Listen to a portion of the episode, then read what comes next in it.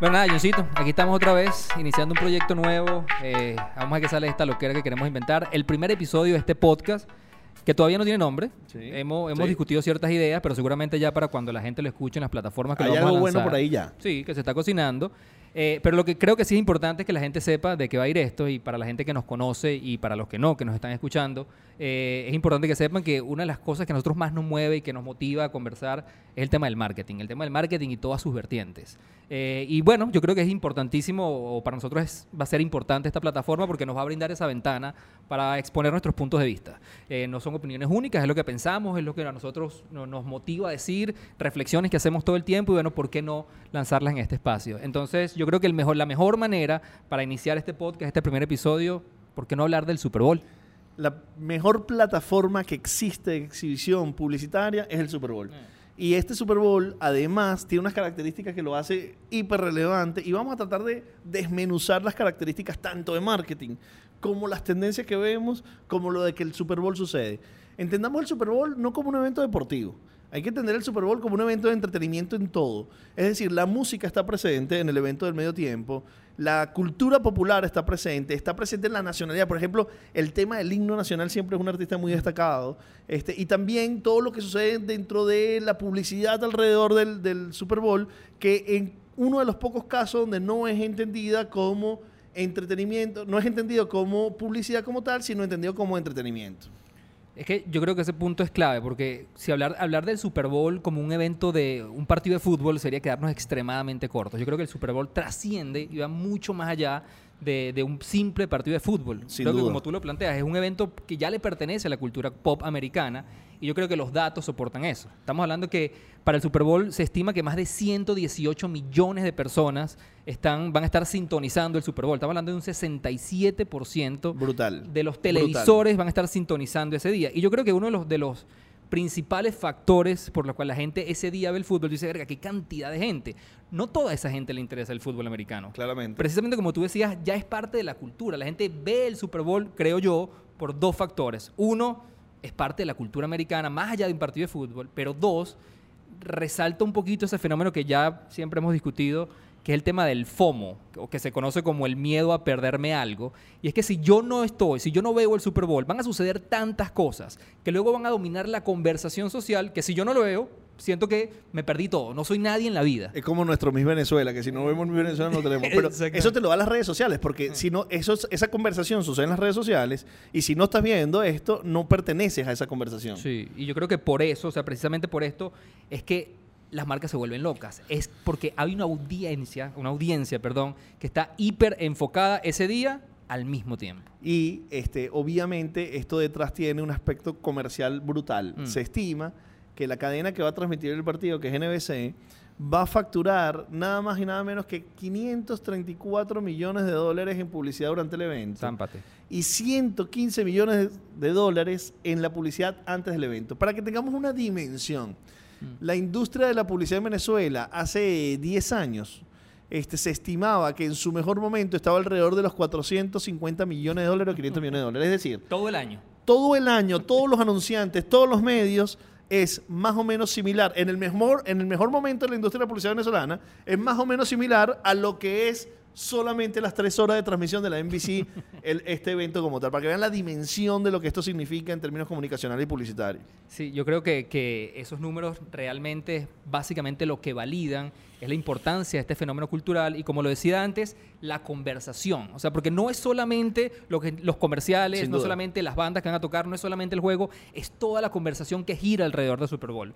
Y una de las cosas que ya empezamos a notar, eh, ya Porque tres- ya hay conversación del de Super hace Bowl. 10 días. Ya la- una de las conversaciones sociales que más importante está destacando alrededor del Super Bowl es un tema interesante, que es el tema de la igualdad de géneros. Importante. Súper importante porque en los últimos años todos sabemos que todos los movimientos que han surgido, Alrededor. movimientos súper importantes como el movimiento de Me Too, este, que han apoyado la igualdad de género, y ya este año en el Super Bowl vamos a ver cosas importantes. Uno es que por primera vez vamos a ver porristas masculinos. Eso nunca había sucedido. Pero la otra, ya adentrándonos de frente en el mundo del marketing, en comparación al año pasado, eh, casi del, del 100% de todos los artistas y los influencers o las personas de los medios que se utilizaron para grabar los comerciales en el Super Bowl, el 93% el año pasado eran hombres. Este año, lo que ya se sabe es que estamos hablando de un incremento casi del 35% de plantillas femeninas para utilizar estas figuras en los comerciales de Estamos televisión. hablando de los celebrities, estamos hablando de los talentos, estamos hablando del, del espectro eh, humano que hay detrás de los mensajes comunicacionales. Exactamente. Y el- ya sabemos, por ejemplo, de algunos comerciales que empiezan a salir. Y hay como dos casos que, que- que plantean un aspecto importante de entender que la publicidad tiene una relevancia significativa no solamente en el Super Bowl, sino cómo trasciende. Sí. El caso de Apple, Sí. eh, 1984, que ese fue el comercial más icónico que hemos, podemos, hemos visto en el Super Bowl, nos da esa representación. Y Amazon este año ya empezó a introducir una idea particular de un punto de vista relevante. Yo creo que Apple, Apple marca, marcó un hito en el mundo de la publicidad. To- Cualquiera persona, cualquier persona que está en el mundo de la publicidad eh, sabe de este caso. Y yo creo que de ahí todo el mundo, todas las marcas, siempre quieren tratar de replicar ese efecto. Y una de las cosas que comienzan a hacer es apalancarse en qué está sucediendo en el mundo para yo tratar de utilizar esa tendencia, utilizarla, utilizarla valga la redundancia, en mi comercial. Y ese es el caso de Amazon este año. Amazon lanzó su comercial, eh, empezó a, a- viralizarlo por las redes esta semana. Y, a mí me llama mucho la atención este comercial porque primero, lo, usual en los últimos años, grandes figuras del mundo de Hollywood dentro del comercial. Ese, eh, me llama la atención eso porque en Latinoamérica y en Venezuela y en general el uso de los grandes talentos como que no está tan arraigado como sí lo vemos en Estados Unidos y sobre todo en los comerciales de Super Bowl siempre hay una cantidad de celebrities impresionantes detrás de los comerciales. Sí, es que yo creo que, en el- sobre todo artistas del, del- del mundo de Hollywood, pues, eh, del mundo del cine, en, en- en esta cultura americana, más allá de ser artistas, son reconocidos como íconos de la cultura. Y los utilizan en estos comerciales como para tratar de generar esa conexión Claro, hacer fácil la conexión. Sí. Ok, si este es mi icono cultural está acá, eh, tiene que ver conmigo. Y es súper interesante el punto de vista de, de- de Amazon en su comercial este año, porque si lo ves desde una perspectiva muy superficial, pudieras decir que es un comercial basado en el humor, puede que te dé risa o no, porque básicamente el, planteami- el planteamiento de ellos este año es utilizar Alexa, que es uno de sus grandes pilares de comunicación, es donde Amazon está apostando muchísimo en términos de inversión en su infraestructura, los asistentes de voz.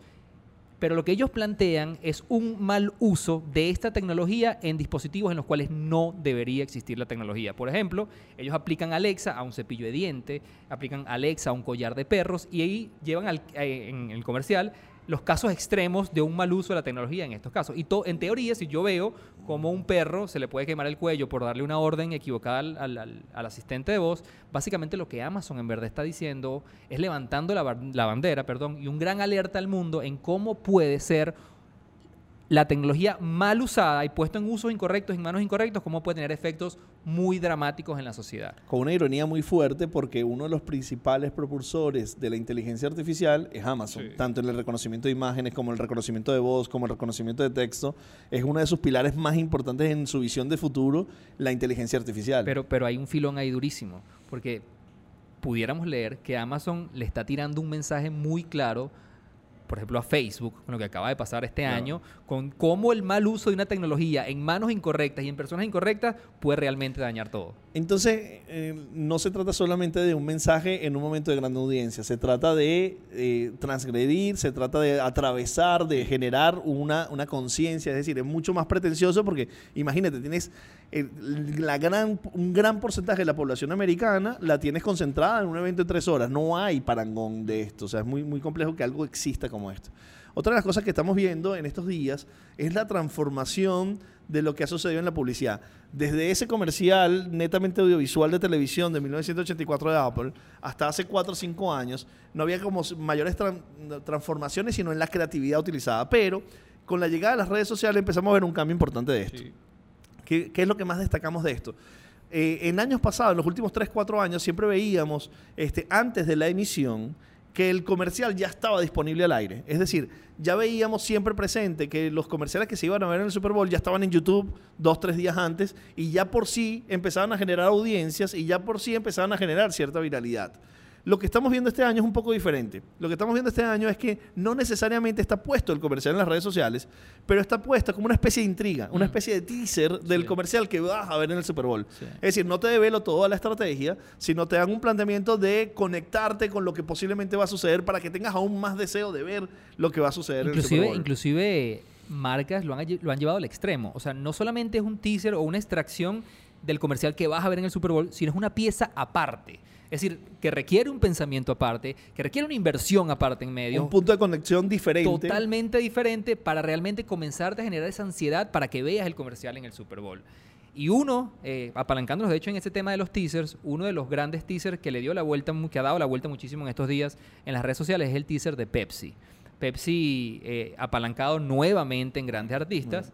Eh, teaser, eh, perdón, el teaser de Pepsi que empezó a rodar es con Cardi B, la cantante Cardi B, y en- solamente en ese teaser que duraba unos 7 segundos, que empezó a rodar muchísimo, sobre todo por Twitter, estaba Cardi B haciendo así con los dedos y donde anunciaban la fecha de la nueva campaña. Y hace dos días develaban la campaña y yo creo que este es otro punto, John, para, para, para debatir un poquito. A mí me llamó mucho la atención dos cosas de este comercial. Uno, el tema de los teasers que estamos conversando y cómo realmente pienso, eh, pienso perdón, una pieza aparte del comercial para generar ese deseo. Pero la otra es que cuando tú ves el comercial de Pepsi, el comercial de Pepsi inicia con su rival a muerte, que Claro. es Coca-Cola. Que hay que contemplar que el evento es en Atlanta. Exactamente. Y el protagonista del comercial de Pepsi es Coca-Cola.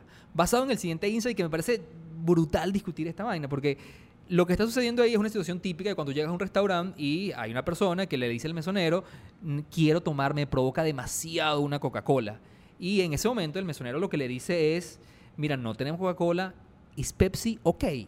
Y en ese momento explota todo el comercial Se convirtió en un insight, para esa expresión. Esa conversación es un insight, pero ese insight que además parte del consumo de mi bebida rival. Me pareció brillante y de hecho es mucho de lo que se está conversando. Es cómo el comercial de Pepsi inicia con el protagonista siendo su, su principal competidor. Tal vez Pepsi y Coca-Cola son uno de los espacios más agresivos que vamos a ver en el Super Bowl. Sí. Pareciera pareciera ser que Coca-Cola no va a tener presencia específicamente en el evento en términos comunicacionales, pero es que está sucediendo en Atlanta, que es la ciudad de Coca-Cola, y ya hay una cantidad de vallas de Pepsi tratándose de tomar la ciudad. Eh, invitando a ser más refrescante y más la campaña que nos acabas de comentar, eh, la guerra de las gaseosas va a ser como fuerte Sí, este sin duda, domingo. sin duda, sin duda. Y este, la presencia de Pepsi en Atlanta eh, está siendo como una de las cosas más relevantes Mm. en todas las plataformas comunicacionales. Hay como otro de los espacios también que, que- que queremos destacar, es que no se trata de eh, participar en el Super Bowl como tal, sino de cómo participas. Y eso tiene que ver con la creatividad. La creatividad tiene la capacidad de hacer que los spots publicitarios trasciendan y se vuelvan espacios virales de conversación. Hay un dato que es súper relevante del año pasado. De las 129 marcas que participaron el año pasado, 5 de ellas se llevaron el 54% de toda la conversación. Es decir, la creatividad tiene la responsabilidad de hacer o no que trascienda de la pantalla. Y otras 120 y pico marcas Pasaron por debajo. pasaron por debajo. O sea, 100, 120 y pico marcas tuvieron el 46% de las menciones digitales sociales y solamente 5 tuvieron el 54%, lo cual habla de la relevancia, Sí. de la capacidad de impacto que puede tener más allá de la pantalla. Y desmonta el- la típica frase y dice, bueno, claro, esa marca todo el mundo la conoce porque tienen la plata y están en el Super Bowl. No, no. O sea, está demostrado. Muchas marcas invierten constantemente en el Super Bowl y pasan por debajo. Pasan por debajo en dos cosas. Uno, el comercial, el mensaje no llega. Y dos, que creo que ha sido el foco de, lo- de la mayoría de los publicistas en los últimos años, es que no, o sea, no dominan la conversación. Pero creo que la pieza, la intención de esa pieza que, que yo hago en el Super Bowl, es que luego se replique el mensaje, que la gente converse alrededor de esto. Tú acabas de decir, hay marcas que eh, no participan, hay marcas que participan y pasan por debajo y hay marcas que no participan y pasan por encima. Sí. El caso es el caso Skittle, que ya para ir, para ir eh, dándole más forma a la conversación, ir cerrando, es un caso que a nosotros, a mí particularmente me, me- me emocionó cuando supe del caso, porque además reconozco que el año pasado no lo No lo conocía. Eh, el año pasado, Skittles ya tenía a la gente acostumbrada a ser muy reverente en sus comerciales del Super Bowl. El año pasado las cosas que ellos decidieron es no participar más.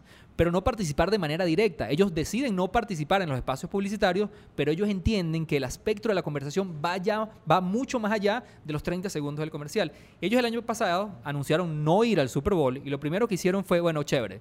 Lo que vamos a hacer es igual producir un comercial para Super Bowl. Vamos a hacer la producción al nivel que se requiere para un comercial de Super Bowl. Casas productoras, creativos, todo. Pero luego dicen, este comercial, la antítesis del Super Bowl, este es un comercial, en vez de que lo vean cientos de millones de personas, queremos que lo vea una sola persona. O sea, el anti-marketing casi. Totalmente la Bueno, es muy marketing, pero es antimasivo. Sí, y la antifórmula de el, lo que el- el funciona. anti-Super Bowl. Entonces, ¿qué hicieron estos panas? Bueno, agarraron sus plataformas sociales y convocaron a esta, est- como a este concurso para ver quién iba a ser el seleccionado de ver el único comercial del Super Bowl. Seleccionaron a la persona y comenzaron a rodar por internet varios teasers donde te tiraban ideas de que podía ser el comercial. Sabías dos cosas. Uno, que David Schimmer, que es el actor Ross de Friends, iba a ser el protagonista y que además iba a ser un tema incoherente, abstracto, robótico, generando ansiedad en las personas. El día del Super Bowl, durante la primera transmisión de, de- de Negros de Comerciales, ellos lo que hicieron fue empezar un Facebook Live en Facebook. Documentaron el momento en que van a buscar a esta persona a su casa. Lo llevaron a un almacén, lo encerraron en un cuarto y la cámara lo único que reflejaba era la persona viendo el comercial, pero nunca enfocaba la televisión. Exacto, nunca, nunca se vio el comercial. Nunca se vio el comercial. Resultado de esto, es más interesante las cosas que yo no puedo ver que las que sí puedo ver. Es decir, hay un entendimiento muy profundo de la conversación. ¿Y qué sucedió? Un año después, hoy en día ese Stone publicitario generó 1.5 billones de impresiones, comer- todo conversando alrededor de la marca. Y hasta la fecha no se sabe cuál es el comercial realmente que vio esta persona. De hecho, hay blogs de teorías conspirativas de qué realmente sucedió durante todo, de- detrás de todo esto. Qué, qué complejo el nivel de pensamiento de una idea para enfrentar la situación del Super Bowl. O Sí. sea, el, el Super Bowl no simplemente es vamos a pensar un comercial para hablar de algo, sino vamos a aprovechar un momento muy concreto en la sociedad. ¿Y qué nivel de complejidad tiene este caso que nos acabas de contar? Y, y si lo ves desde la perspectiva realmente honesta de la publicidad, es como yo no solamente estoy tratando, obviamente, de vender, porque ese es el objetivo final, pero realmente cómo le aporto valor y entretenimiento a las personas que ese día decidieron prestarnos su atención. Claro, y también tiene que ver con un, con un entendimiento muy profundo del pat de, de- de cómo entiendes a tu, a tu target, porque el- dices, o sea, generas la intención de que nadie va a ver ese comercial o una sola persona va a ver ese comercial, pero la verdad es que sabes que en las plataformas sociales la conversación, es decir, la presencia de marca y el posicionamiento de marca, va a hacer que millones de personas estén hablando de la Sí, marca. es un entendimiento, un entendimiento muy profundo de realmente cómo funcionan los nuevos medios y las nuevas plataformas. Y sobre todo, cómo la gente los utiliza. Sí, ahí hay complejidades, no lo vamos a hablar en, en- en este podcast, pero hay complejidades que están sucediendo esta semana con el tema, por ejemplo, de Burger King y los talentos que están haciendo una acción, no vamos a hablar de ello, pero específicamente están haciendo menciones y comentarios sobre tweets hechos hace muchos años.